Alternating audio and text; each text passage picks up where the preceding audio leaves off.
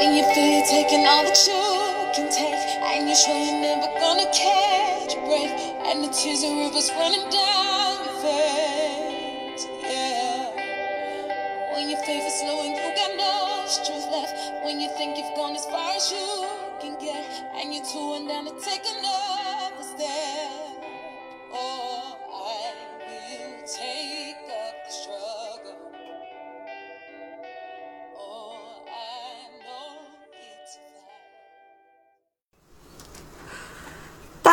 好，我是小白哥。大家好，我是小喷菇，欢迎来到叽叽咕咕电台。呃，今天已经是我们节目的第四期了，好不容易，然后也是我们女性电影专题的最后一期。在最后一期呢，我们选择了一部纪录片，呃，这部纪录片的名字叫《女大法官金斯伯格》。那它讲的呢，就是美国联邦法院，呃，有史以来的第二位女性大法官鲁斯巴德金斯伯格，也就是简称为 RBG 的生平事迹。呃，首先我先来介绍一下简单的影片信息。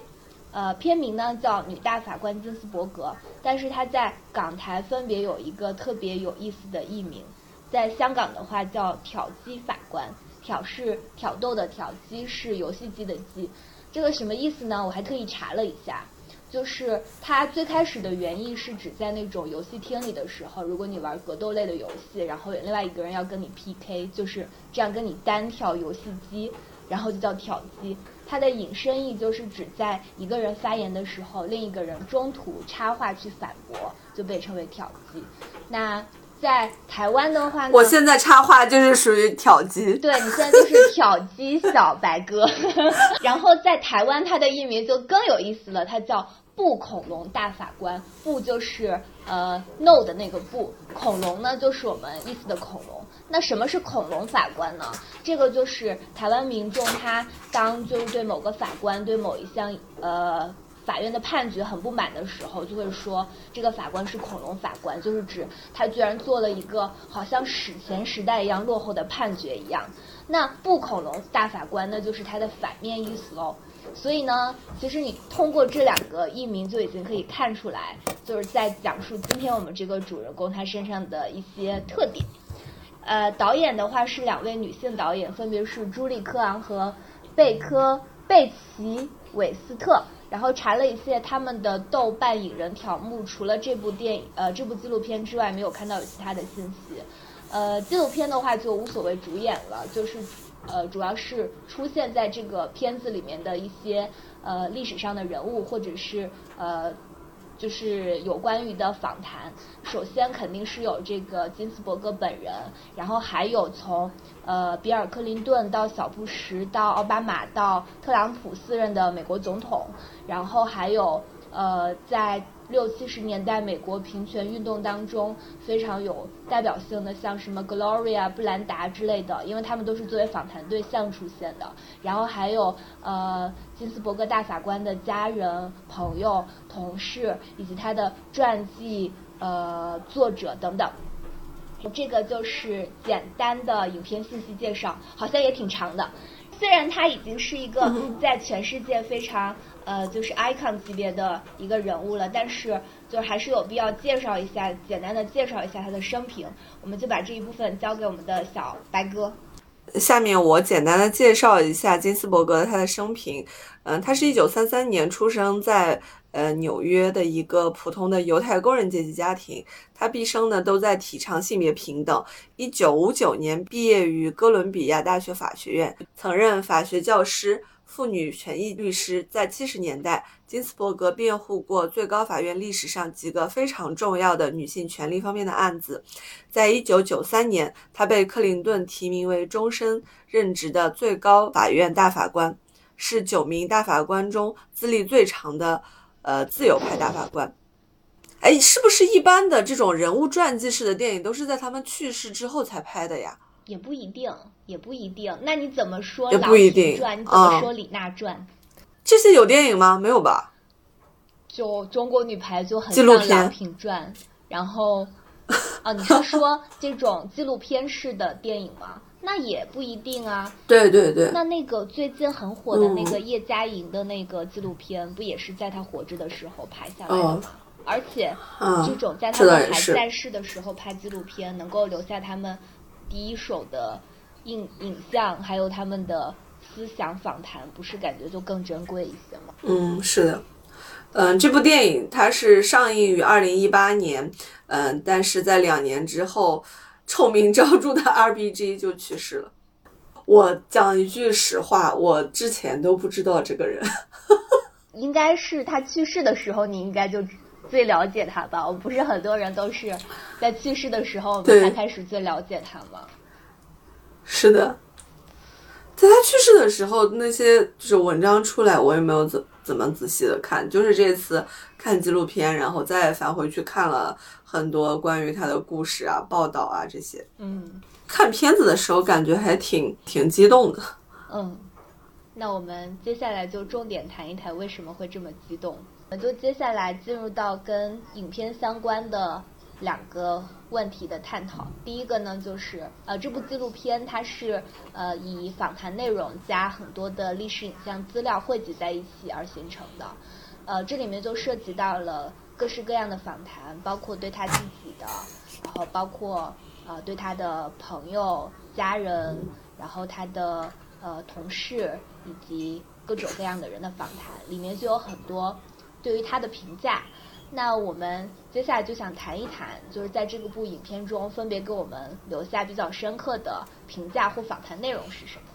呃，小白哥，你印象最深的是？关于他讲的话里面，或者是别人对他评价里面，你印象最深的是什么？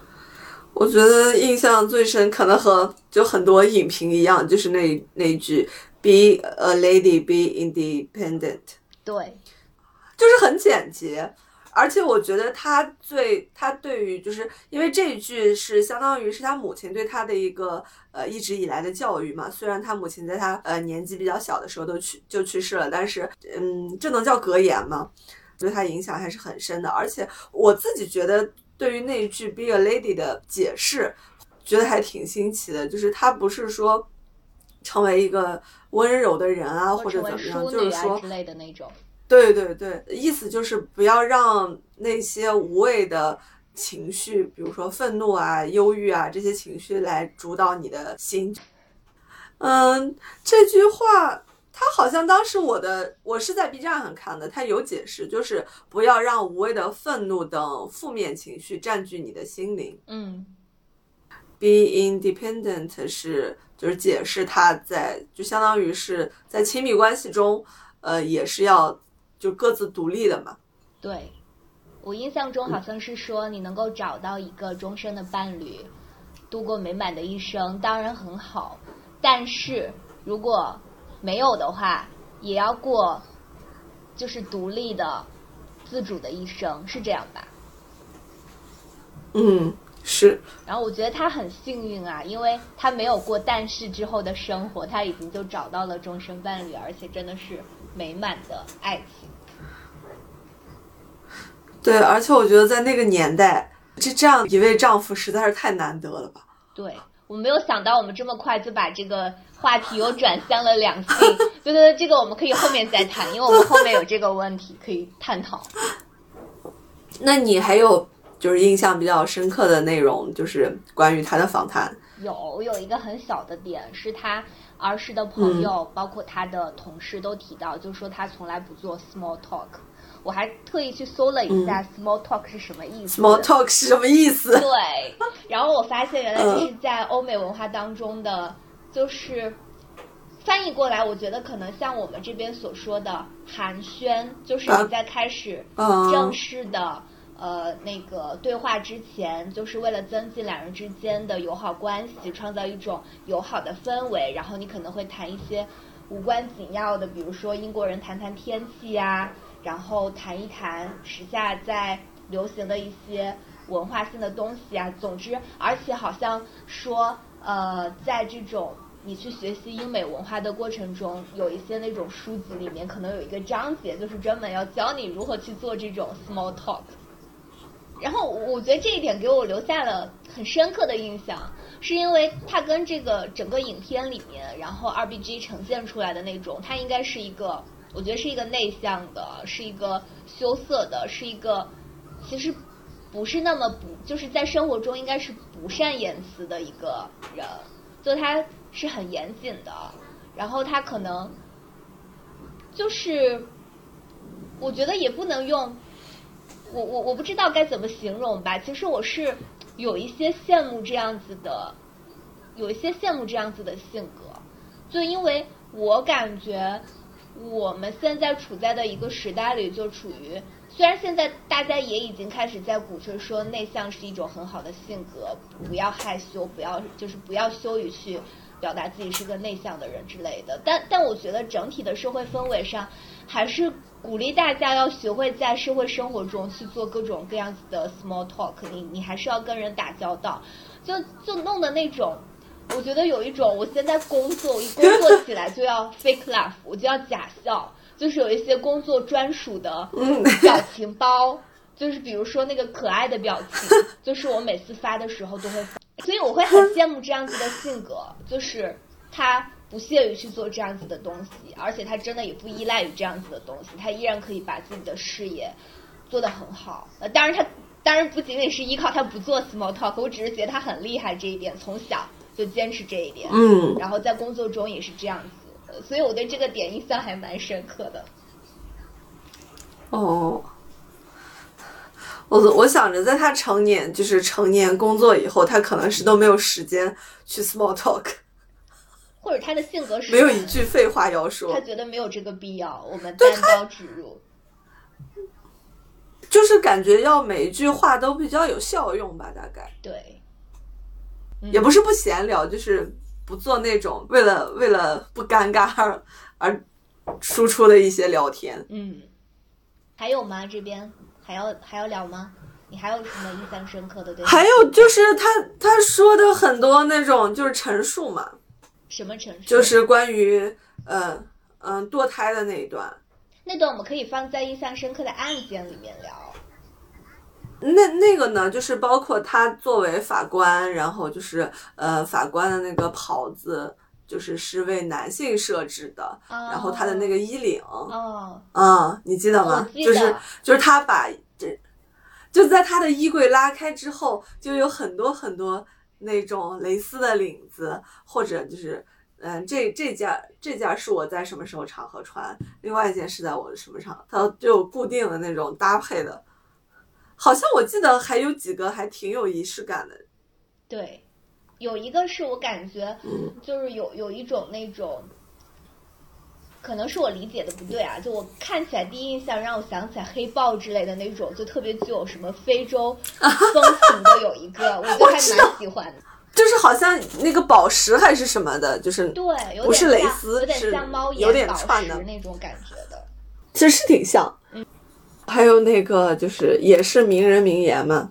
他追求的平权。我不求女性能够获得什么额外的好处，我所求的只是让男人把他们的脚从我们的脖子上挪开。我印象中这句话是他引用了另外一个呃人的话，对，这句话是具体哪一个案件里面他说的，我忘记了，完全忘记了他们每各自的出处在哪里。但你还是会留下一些让我们觉得听起来有一些。热血沸腾、热泪盈眶，就是心潮澎湃的话，你你确实会记住的哦。包括就是说，他像一个幼儿园老师一样，在这个法官的这个群体里，就是让男性的法官去意识到，确实是有这个性别歧视、有不平等在，就是好像在教他们一样。哦，对，那句也给我留下了很深的印象。嗯，我感觉这就是在用一个 be a lady 的形式，然后去 对抗男权。就他也也不叫对抗，我觉得他还有一种教育，就是如果你们不懂，你们不知道，你们当时所做的所有歧视女性的东西，你们还觉得好像是在出出自一种叫什么保护性的观念去去做这些歧视女性的时候的时候，那我就觉得我有责任有义务去。告诉你，它不是，什么样的才是？就就这一点，我感觉还挺挺打动我的。其实我之前跟一个采访对象聊天，就是就是深圳的那个盲人信息工程师，他就跟我说，因为他有几期视频是有点那种有点抱怨的那种形式，后来他还专门为这个语气而解释，他就是觉得他做这样相当于平等的一个传播，他就要用一个非常平和的语气这样去讲，才能让别人听进去。他说，如果我只是抱怨的话，那别人觉得。哦，那你你就抱怨吧，不会真正的去重视你，这也是一种方法吧，就是可能人人和人使用的这种方法和路径不一样。嗯，那我们现在要进入这个印象深刻的案件吗？可以呀。你你印象比较深的是哪一个？呃，从那个好多纪录片的呈现里面来的话，因为呃，我是选了一个可能就是他在一九九六九一九九六年的时候，就是那个。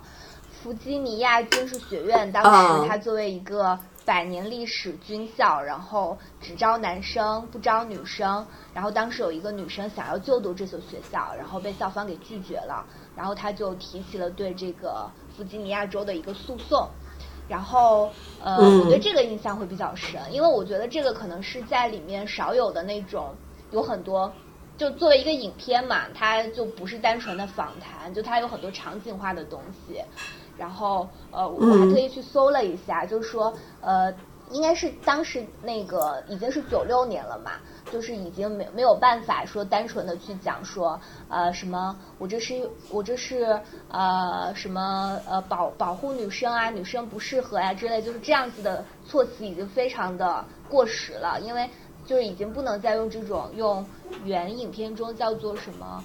保护性观念去来打这个案子了。当时那个律师他也意识到，就是作为这个呃弗吉尼亚州这个方的那个律师，他也非常不对，应该是对，就是也已经就是知道不能够这样讲了。然后他们自己就变成说，这是因为他们的。就是这个学院呢，它的教学目标里面包含使用打击训练的方式来培训学员，这种方式特别的严苛，不适合用来训练女性。你记没记得当时有一个场景，就是新生进来之后，那些老生还是教官就会贴到你的脸上，就是在旁边吼咆哮。对，就非常凶残。对，然后甚至还还变成说，其实他们学院在自己的一个姐妹院校里面，其实设置了一个项目，叫什么弗吉尼亚女性领导力学院。然后，但其实这个项目它灌输的也是一些温和的女性化的价值观。然后那个金斯伯格法官他就。后来就是写了他的判决词嘛，他就说说这个案件并不是仅仅关乎于这一个军事学院，而是在于整个观念，就不能仅因为性别的原因将女性排除在外。我们现在其实看那些判词里面的东西，就我觉得是在强调一种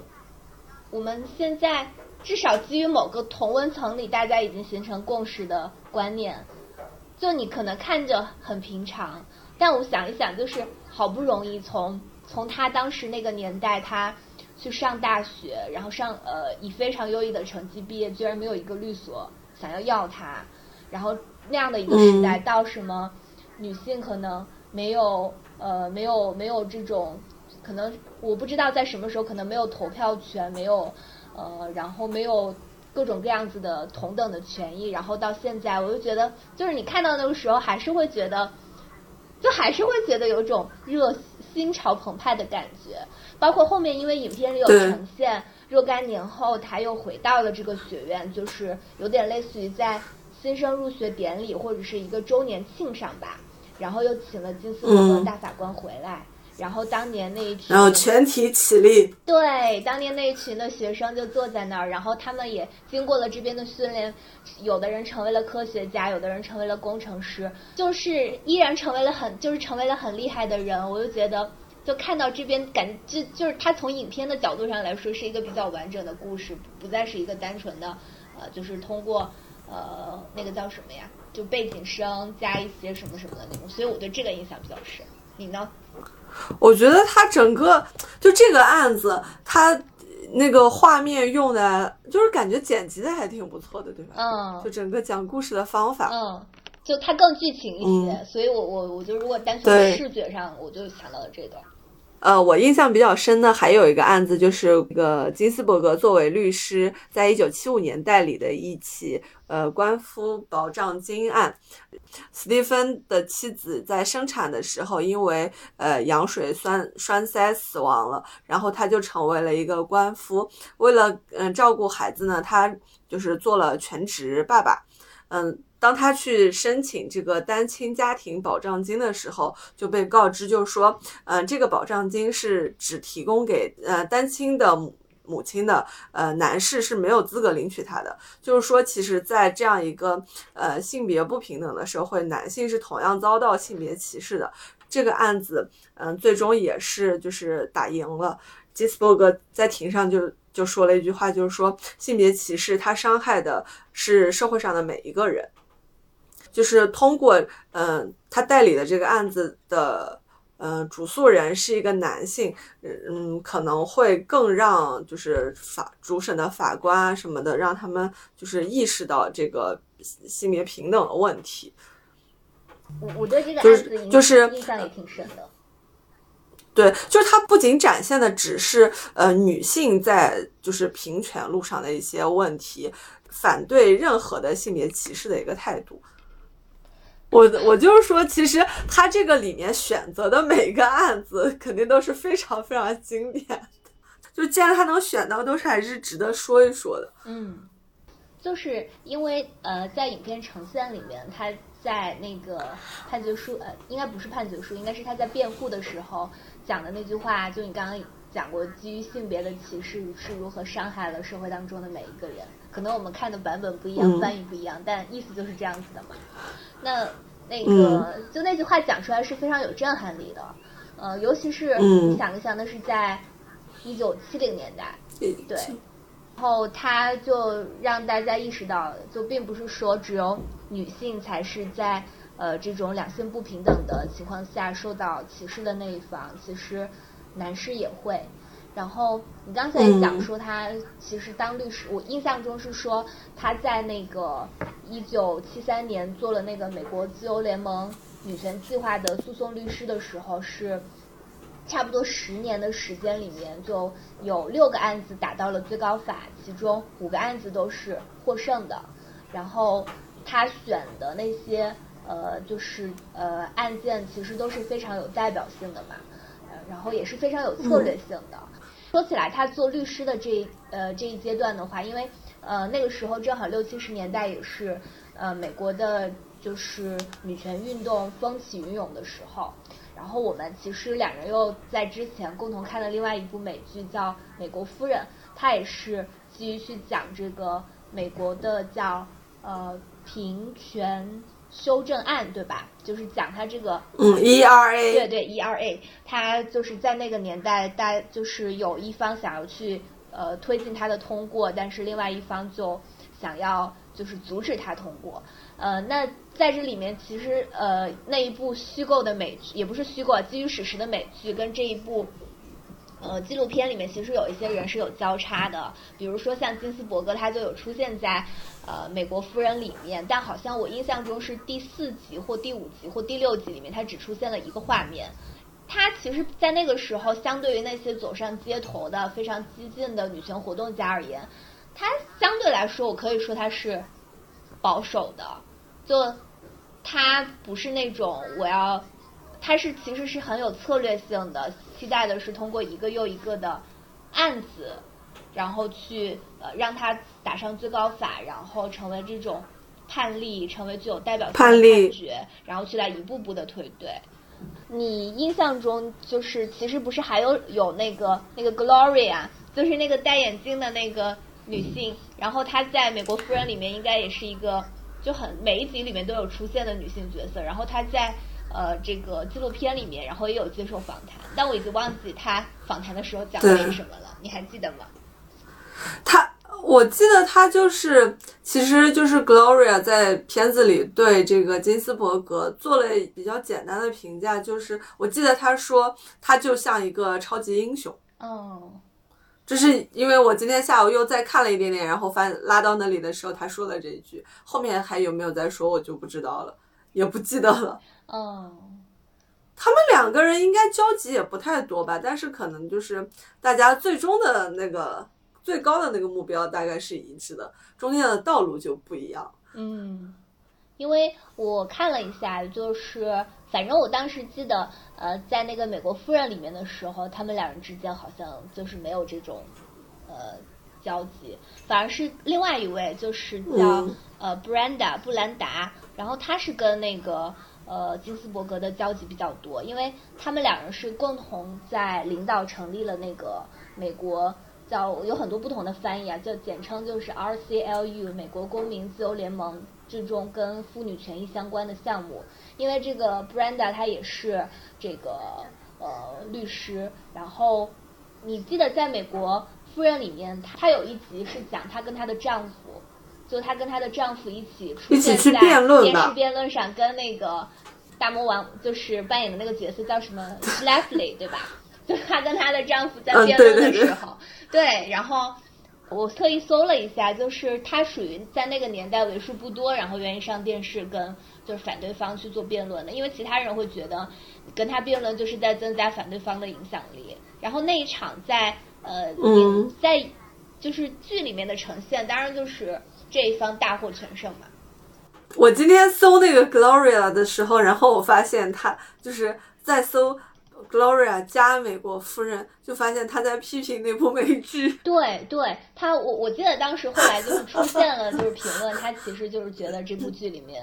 嗯、就没有没有还原史实，但我还是非常喜欢这部《美国夫人》。当时每周等一集，真的是看得我就每一集都有想要流眼泪的样子。嗯，我记得第一集我忘记了，第一集是通过 Schlafly 的镜那个视角对吧去切入。我记得当时看到让我想要有泪点的地方就是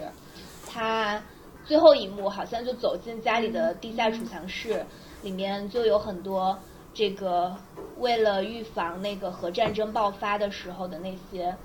呃各种就是防护用的东西，因为当时还在美苏冷战的环境下嘛，他最关心的其实也是跟国防有关的东西，就就感觉他心里其实心里怀着一个要做一个政治家的梦，但是没办法，就是他呃只能嗯自己在这里孤独的欣赏。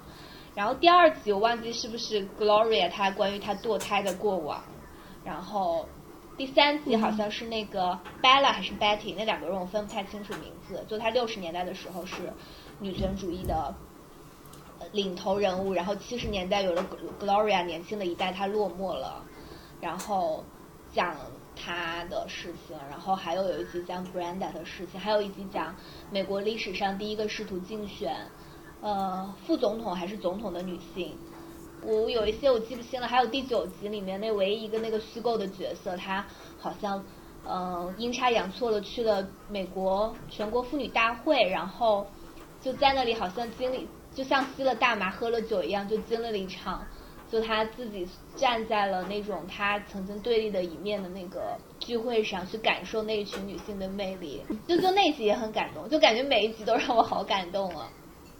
而且就是感觉到他们这个妇女运动的复杂性。对，但最后一集不是还就大家一开始的利益，这就是大家的视角，大家的就是诉求点，就觉得最核心的东西都不一样。就有人就是觉得我争取的就是嗯反堕胎。然后有的人可能就是会迂回一点，他更擅长政治性的东西。最后一集你还记得吗？他们纷纷走过去说 “I quit”，我不记得了，就是因为那个是我感觉我我看了就像就就彻底的忘记。就就就是因为那个妇女领导小组嘛，全国妇女领导小组有一个那个胖胖的，呃，那个有一点胖胖的那个那个奶奶，我忘记她叫 Betty 还是年纪。挺大的。对，她被总统给甩了一道，然后就是让她被迫做出主动辞职的举动，然后还呃任命了下一个嗯。是共和党人的一个、一个一个人吧，然后就让他做这个领导小组的负责人，但是他们一个一个的走上前说。嗯。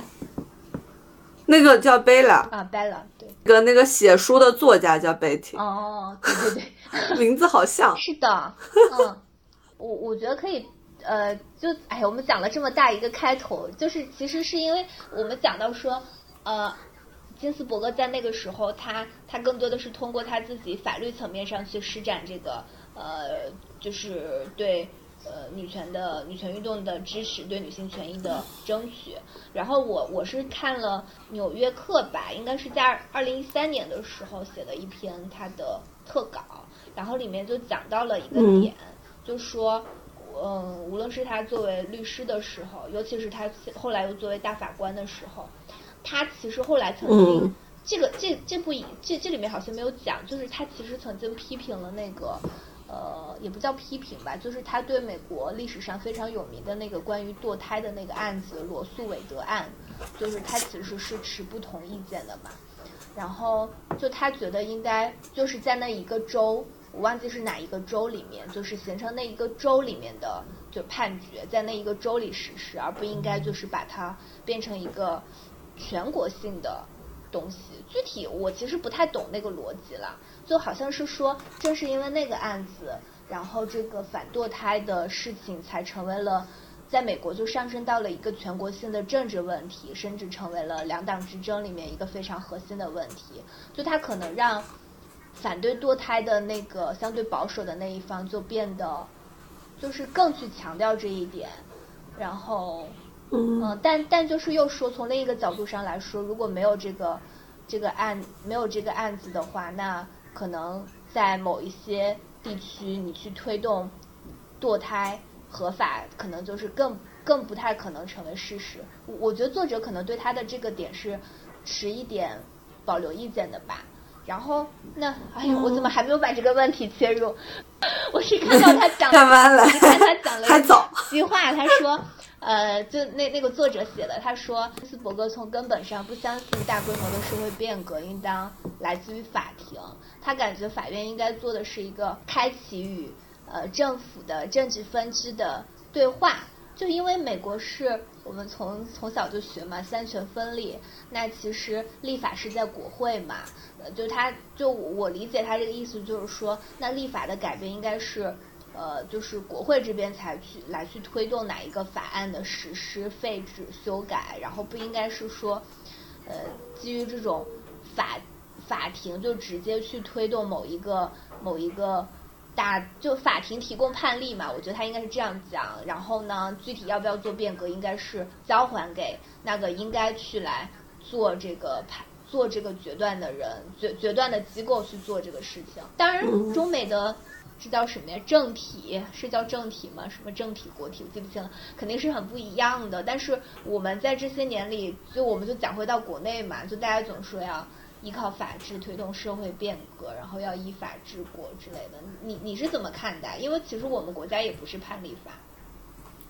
还是有进步的吧。首先从一个点可以看出来，嗯，就是司法考试越来越难了。嗯，我觉得这个法官水平真的很重要。嗯，以前就是就因为我们其实也不太了解嘛，像有一些。嗯，之前的案子就会感觉判起来莫名其妙的，而且中国的话，像现在有一些关于女性权益啊什么的，它是没有，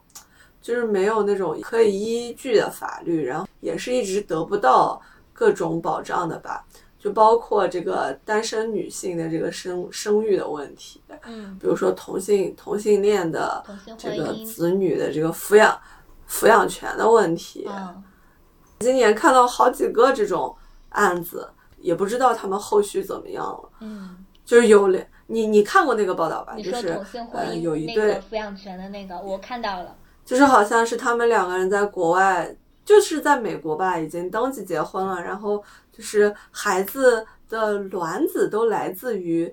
其中一位，然后这个在法庭在判的时候呢，就好像把两个孩子都判给了他。嗯。我我印象中好像那个焦点就是，究竟是提供卵子的一方是生母，还是去养这个孕育过程的人才算是生母？对，我讲的这个不就是有点像说，这个现行的法律，因为它没有囊括进来这种这种就是随着社会的发展而新产生的现象里面出现的法律问题，就你感觉像在讲一个法律之后的问题，怎么感觉我感觉像是社会变革在推动法治变革，就是。我不是法治在推动社会变革啊，说不清。就就我我的一个感觉就是，呃，因为我们国家的，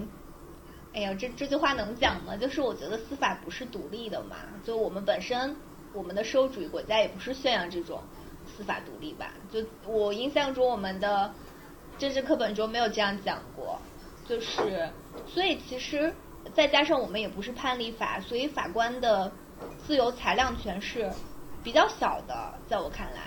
然后所以大家相对在一个这样子的环境下，你是不太能期待他做出来。就如果呃一个一个事情它有上限跟一个稳妥的线，那大家更倾向于去做一个稳妥的判决，而不是把这个事情把这个进步的线往前推一推的那个判决。因为于法官自身而言，可能也没有什么好处，对吧？但是。我我是感觉法官是很辛苦的职业，因因因为之前我在个报社实习的时候，然后曾经跟过四个多月，就跟的就是法院线。他们真的，我觉得相对于在各各种这个公务员的，然后什么里面就特别辛苦，因为他们每年的，就是差不多从十一月开始，周六就已经是常规工作日，因为每一年都有结案率的要求嘛，然后就。你就看，对，就真的是常规工作日很辛苦，案子真的是一个排一个，一个排一个。而且其实我们作为公民的话，是有这种凡是面向大众公开的审理的案件，我们都是享有这种去听案子的权利的。当然，你就是要接受严格的安检，然后不能带任何，当然不能带任何刀具，然后不能带这些违禁的东西，不能带这些录音啊、摄像之类的。所以你去听一下案子，我是感觉法官是挺辛苦的一个职业。你你看，嗯，就最近不是还甚至产生了这种因为公正的离婚判决而被当事方的一方那个残忍杀害的法官的这种新闻吗？就是是我们山东的吗？我忘记了，还是内蒙的，还是东北的？我忘记了，就是那个什么判离之后，然后这个男方来把这个法官捅死了，是吗？对，我们好像又讲到了法官，就是我不知道，因为我觉得他不是一个独立的。然后我我我我就感觉很很很大之后，我才意识到，其实我们不是有一个部门叫政法委嘛？就他其实管着法院，管着检察院，管着公安系统，就是。按理说，你的这个什么法院的判决、检察院的起诉、公安公安系统的去侦破一个案件，就它是有一个，就是大家相对来说是各自独立的吧？就按理说，就但它上面好像有一个统一管理他们的一个一个一个机构，就感觉它不是那么分得开的。我觉得我们也不存在这种拿某一个。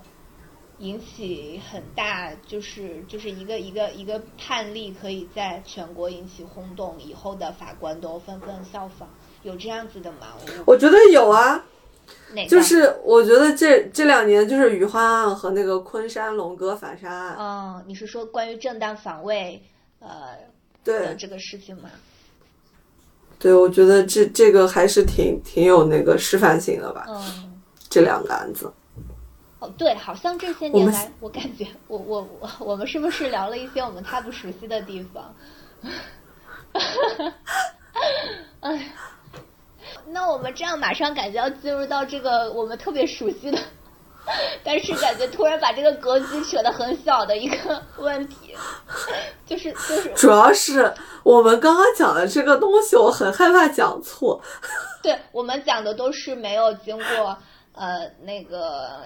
我们因为也不是学习法律的人，我们可能更多的是基于自己的一些非常主观的，啊，也很不正，也可能不太正确的看法。就我，我们其实也没有什么结论，我们只是在讲一些东西而已，就可以略过，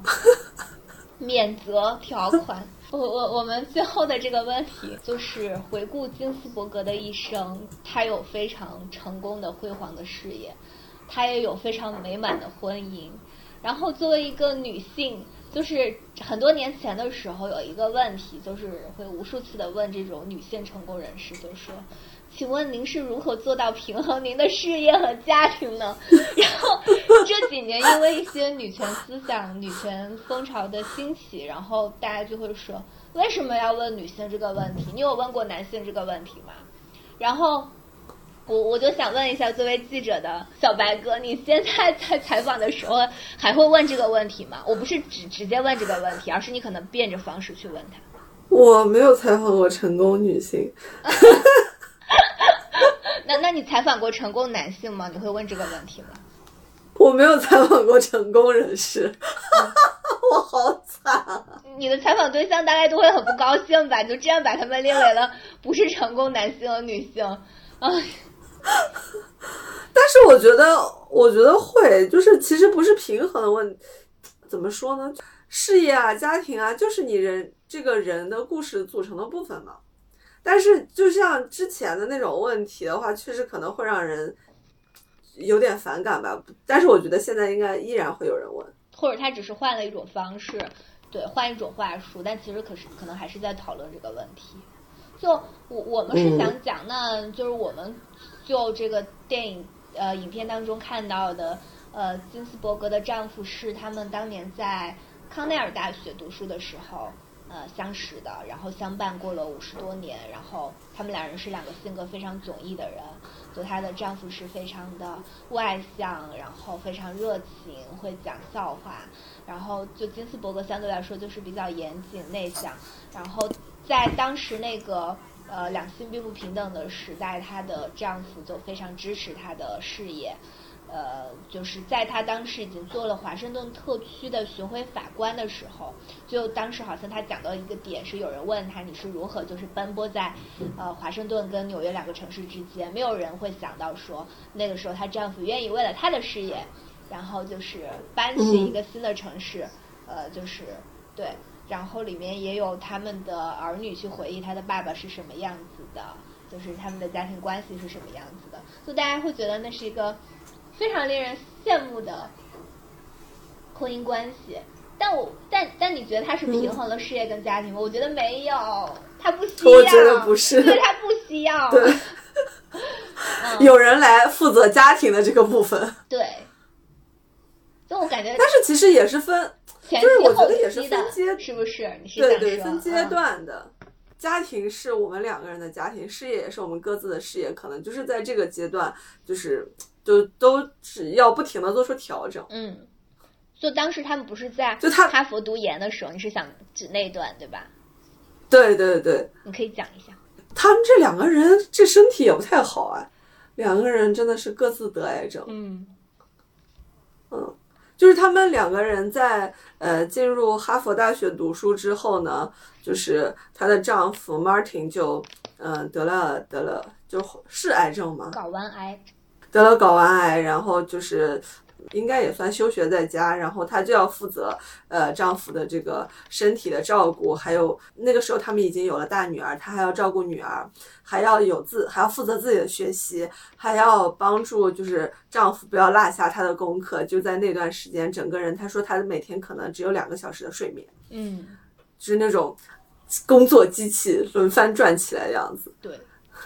而且其实就是她和她丈夫的关系不仅仅。就是嗯，在一九七零年，呃，那个年代看起来很让人羡慕、不可思议。放到现在，其实也是一样。对，就还是会有一个，我觉得现在人就不是说某个阶段谁更侧重一点，就是还是主要以这个男性的他的事业为重。而且里面其实有一段我还挺，就怎么说呢？那句话我也不知道说感慨还是什么那种心理的活动，就是嗯，他们在呃刚刚相恋的时候。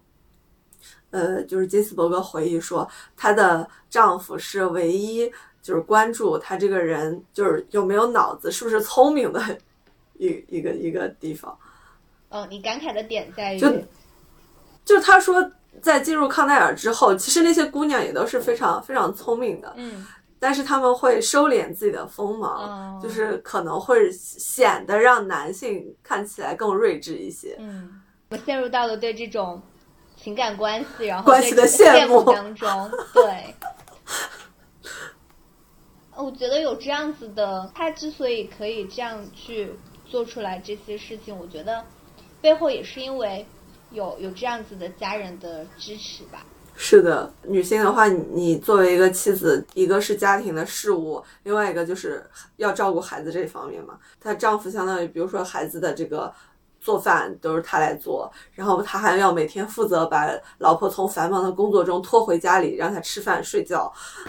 然后说从七点开始，然后一直到九点，不停的提醒他要吃饭了。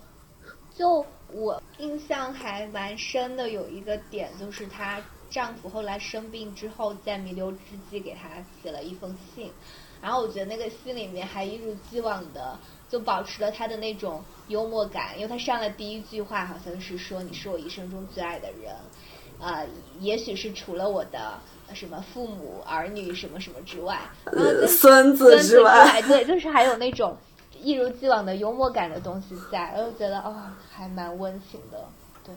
其实还有一个问题是问我们自己的，我说，因为我们虽然还没有是成功人士，但是如果我们自己问自己这个问题，其实我们也没有步入到婚姻阶段了，啊，我们也没有什么事业了，哎呀，但是我们还是想问一下自己，如果将来有一天成功了，被问到这个问题，我们太凡尔赛了吧？哎呀，就如果被问到如何平衡自己的事业和家庭，就就是你你你觉得有可能吗？就是觉得还是可以吧。嗯觉得，比如说钱就可以代替很多事情，嗯。就你的家务啊、做饭啊这些。当然，就比如说，假如有孩子的这个陪伴的问题，嗯。其实我今天早上刚刚看了一个，呃，就是关于成为母，就是成为母亲的一个视频。嗯他是一个，就是那个主角是一个呃投资基金的 CEO，但是他跟他的女儿的关系非常非常的亲密，两个人就是一起做很多事情，然后经常说悄悄话什么的。孩子大概呃四五岁的样子，他就说，比如说他的工作会很忙，他每天。嗯，大概七点能回家是比较早的，可能九点回家的时候，就他每天出门之前就要跟女儿报备我大概什么时候回来。比如说在陪伴他的时候，他的时间是要呃非常集中的。就他他给我传递一种观点，就说虽然就比如说我这个人很忙，嗯，那如果你工作确实不是很忙，那你回到家以后，你去你是有在全身心的陪伴你的家人和孩子吗？也并不一定，就是就感觉像一个做事情要比较高效一样。这个比如说八点到十点之间，我陪着孩子一起，呃不论是做读绘本啊或者玩游戏，我都是全身心的投入。然后我们之间的这种话语是密度非常高，然后质量也很高，也是在不停的就是呃除了一些嗯、比较。怎么说呢？一些指令性的呃话语之外，那种情感输出也很多。就是他只是在讲这个，就是做母亲这一块儿，但是整个家庭来说，我嗯放到那么大，我也不知道怎么去平衡。其实我听完你我说，我现在在幻想我我成为一个觉得挺女强人累的，就是因为你刚才在讲这段话的时候，我不知道你 也是一个时间管理。对，我不知道你是引用了他的全，引用了他的原话，还是你做了二次输出，什么密度、质量、情感输出，就我感觉在像做一个项目管理，因为我们就感觉问这个问题如何平衡事业和家庭，可是除了事业和家庭，或者就是或者什么亲子关系之外，我们还有自己的个人生活呀。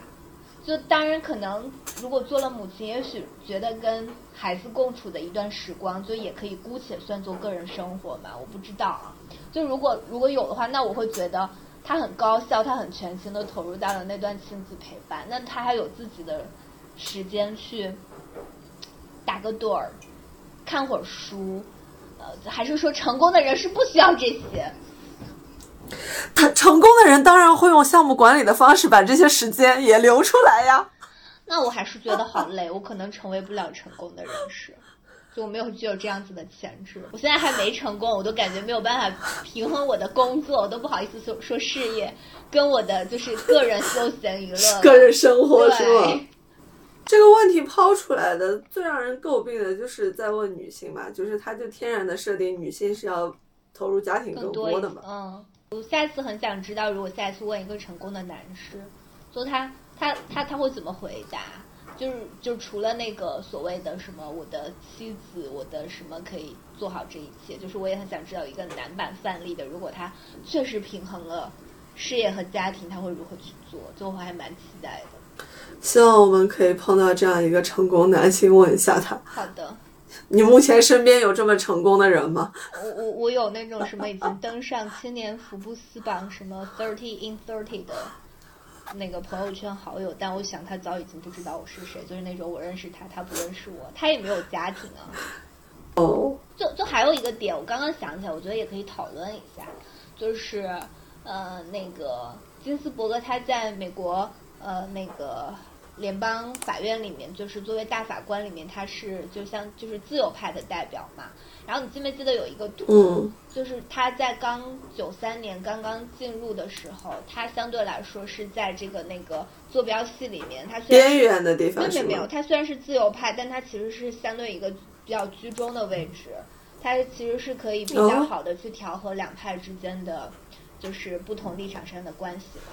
然后后来就是随着这个，呃，就是他们说大法官就是上一任上一任总统留给下一任总统的一个一个一个一个那个什么嘛，就因为大法官的任命期是很长的，就可以说是终生那种。就后来他渐渐的，就是他居然都成为了这个自由派跟什么保守派那个政治光谱中已经非常偏自由派的那一那一位了。就所以这也是就是很很很神奇的，就是发生了这样子的变化，就可所以他才后面有了很多他在就是判决的时候他提出他的意见，就是他要发表这个意嗯。然后想问的是，就是他后来不是呃，就是那个那个特朗普在竞选的时候，应该是一六年前左右的时候，他曾经就是在公开场合就讲了讲了讲了，就说他是个骗子吧，讲他是对吧，是个 liar，、嗯。对，嗯。就讲了那种他认为作为大法官是不合时宜的话，然后他后来也有出来道歉，然后嗯，但谈美国政治也不是我们擅长的点，就 感觉我抛出了一个我们无法回答的问题。你你你你是怎么看的？就是就这种现象，就是他一直以来，我觉得都是一个非常正统的自由派，不是一点都不激进，但是好像那种社会环境之下，一个温和的人，哪怕你自己没有。你你自己没有变，但其实你在这个光谱中被别人就会以为变了。嗯，嗯，我感觉年纪越大越来越放飞了吧？我觉得说，完之后就后悔了。但我感觉也不是他自己就是想要想就是那种放飞，感觉也不是自己就是由着天性的放飞。我感觉就他好像就没办法，我要去捍卫我们自由派的那个东西，然后就我感觉是一种被迫放飞。之前还看到有一种说法，就是说他和就是他在当选那个呃九三年当选呃大法官的时候，就就是说希拉里也有给克林顿建议，然后因为一六年的时候是希拉里和那个就是川普 PK 嘛，相当于，嗯，就是他的这个表态可能也跟希拉里的选举有关，但是也不知道真假。嗯，他们肯定就更倾向于，就是因为他是自由派的嘛，那我觉得可能也会有、嗯有有有这样子的政治考量啊。我们也，嗯我们干嘛老聊这种我们其实自己都不太不太熟悉的话题？没有关系。就我我当时是想，就是其实我我这个是是想引申到一点，就是就是很多的嗯、呃社会事件、社会议题当中，就我们可以其实聊回到这个女权的这点吧，也不一定是女权啊，就是各种各样子的呃关于权利的这种，就其实一开始大概都是会存在着一个。就是在在保守跟自由，在保守跟激进之间，可能都存在着一个所谓的温和的中间派，就是或者是温和的中间力量。随着事态的发展，我就感觉就再也不存在这样子的一个温和地带了。就是哪怕你本来曾经是，就事件的发展总会逼着你往两极当中的一极去去去去变吧，就不一定是你变了，就很可能。就你没变，但你其实已经变了，就你已经被迫变了。我觉得这个是就是挺挺无奈的一件事情，就包括说，虽然可能之所以那个那个金斯伯格大法官就能够受到全世界的，就在年轻人里面受到推崇，当然我觉得是有有他作为那种 icon 偶像级的东西。就然后他又还其实我觉得他应该也不是很受那些保守派的讨厌吧，因为实际上你看。他的事业，他的家庭反而是非常符合那种保守派的那种理理理念里面的东西呀、我都不知道我在讲什么。你现在已经逐渐甜民化，哦，嗯，这种我觉得这个他是观点输出，一个方面就是他的立场，另外一个方面确实我们也不知道他当时是什么是怎么想的。你也完全不排除他作为八十几岁了，我就是想说一说，然后又意识到哦，我是一个大法官，我必须要保持中中立的立场，我不能有任何的倾向。哦，我不能乱说，我得道歉。嗯，而且我觉得他能成为网红也很神奇。对。就是一个八十多岁的老网红，而且这个形象就是就他这个 logo 啊，他整整个人的这个造型就被用到各种地方，然后就变得越来越红。所以你有买过他的这个周边吗？当然没有，在他去世之后才认识他。嗯，那你有计划要买吗？因为确实在网上我之前有看到好多什么徽章啊、杯子啊之类的东西。要是有一个冰箱贴的话，我可能会买。哦。嗯，他纪录片里面嘛，说把他就是那个头像纹在大臂上。嗯嗯。呃，就美国的大法官，如果他自己不宣布退休，他就是可以一直干到去世为止，是吗？对，是的。嗯。他在任的时候，应该就是不停的有人问他，就是什么时候退下来嘛，大概就是这个意思。嗯。我们这个结尾结的真的是，哎，那我们要不最后评价一下？就它怎么着也是一部影片嘛，就如果。从一个影片的角度来说，你觉得你给这部电影打几？我在豆瓣上打的是四颗星。嗯，就是要解释一下理由嘛。就是我当时看完之后，就看到那个豆瓣的短评里面，好像有一个人就讲说，这个这个电影感觉导演就像。就是基斯伯格的粉丝，然后拍了一个这种偶像电影，直到最后他可能就是对于川普的那点批评，然后再完整了一下这个人物，就是说人无完人的感觉。嗯呃，我觉得还是呃有点粗，就是可能关于他的一些更更深的东西，我并没有了解到，就是他的一些标志性的，就这个人大概的人生经历是什么样的，我觉得已经都清楚了。嗯，你觉得还是缺那种？你呢？我感觉我心里大概三星半吧，我是觉得，就是我还蛮认同你刚刚讲的那个豆瓣影评里面的，我也是觉得一个带着粉丝滤镜的那个 导演，然后来拍了纪录片，拍了这样一个纪录片，嗯，好像说这种历史人物、著名人物拍，无论是传记电影还是呃传记电影，或者是就是拍他的纪录片这种。嗯，我我觉得比较难得的一点就是，就还是在他还活着的时候，然后拍了这样一部纪录片，就是所以就有很多他还能采到的，然后还有的镜头就不是那种依靠呃后面他可能已经去世了，就只能基于以前的别人对他的访谈，然后别人的什么去去讲，我觉得这点还挺难得的，因为毕竟两年之后他就就今年他就去世了嘛。